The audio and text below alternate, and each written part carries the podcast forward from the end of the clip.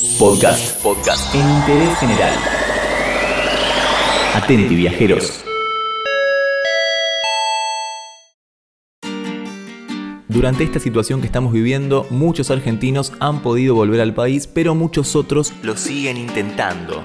Por eso hoy en Interés General vamos a conocer en primera persona la odisea de un argentino por el mundo. Se trata de Tomás Jiménez, de Capital Federal. Él lleva viviendo en el exterior desde marzo del 2016, hace ya varios años. Estuvo viajando y trabajando como muchos se animaron a hacer en algún momento de sus vidas, con el objetivo de recorrer el mundo. Estuvo en París, en Andorra, su plan era irse a Estocolmo y quedarse hasta fin de año, pero, cuando estalló la pandemia se encontraba en Dinamarca. Con esta breve introducción podemos definirlo como un gran viajero, alguien que realmente decidió salir de la rutina y recorrer parte del mundo, pero ahora intenta volver al país. ¿Por qué es que quiere volver? Lo escuchamos. Yo trabajaba en un hotel como barman en el Hotel Marriott, en uno de los Marriott de Copenhague me echaron como consecuencia de todo esto. A partir de ahí eh, comprendí que la situación venía para largo y iba a ser bastante complicada de, de, volver a la normalidad, por lo menos en lo inmediato, por lo que tomé la decisión de volverme.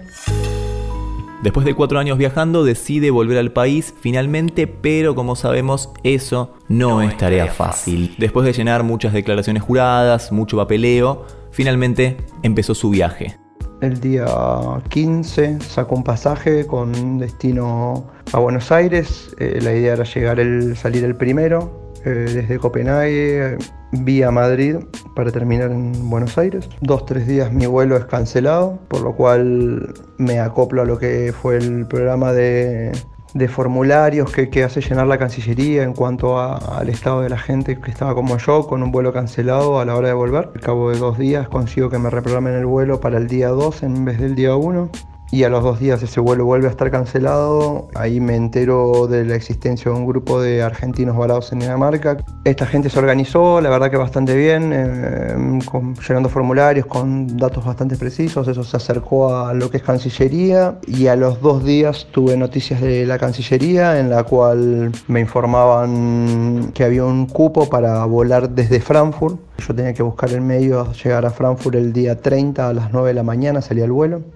Lamentablemente el mismo día el presidente sale a declarar que se iban a cortar el regreso de los argentinos al país. Por ende, al otro día recibo la notificación de que todo lo que había hablado con el cónsul había quedado en stand-by.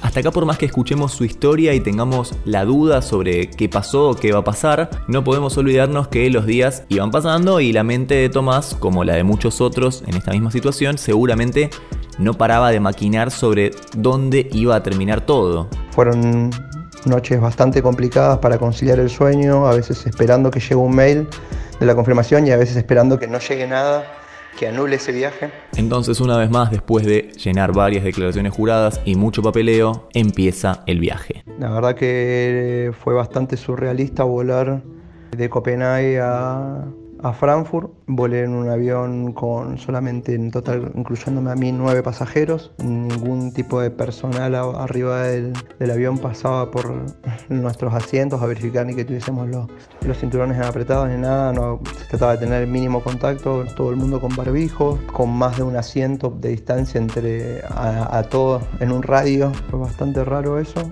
Y, bueno, fue pasar la noche en un hostel en Frankfurt y al otro día estar preparados porque se venía un día bastante largo. Y el día sería largo porque después del papeleo continuo y luego de firmar varias declaraciones, continúa su viaje pero de esta forma un poco particular. Por primera vez en mi vida volé un Boeing 747 de dos pisos, pero con un servicio medio de tren fantasma en donde solamente nos podían dar agua en botellitas. La verdad que cabe rescatar que hubo un operativo de seguridad muy, muy ordenado. Nos dieron una breve charla en la cual nos explicaban que íbamos a ingresar a este periodo de aislamiento en el cual me encuentro ahora. Bien organizado, repito, con grupos de menos de 30 personas, con dos metros de distancia entre uno y otro. En este momento Tomás se encuentra en el Hotel Presidente, luego de volver al país, pero todavía como muchos prefiere prefiere no volver a su casa justamente para no comprometer a nadie. Historias mínimas de argentinos que lograron volver transitando un gran viaje y mucho papeleo. Historias en tiempos de COVID-19 que te contamos acá, en Interés General. Todo lo que querés saber está en interésgeneral.com.ar.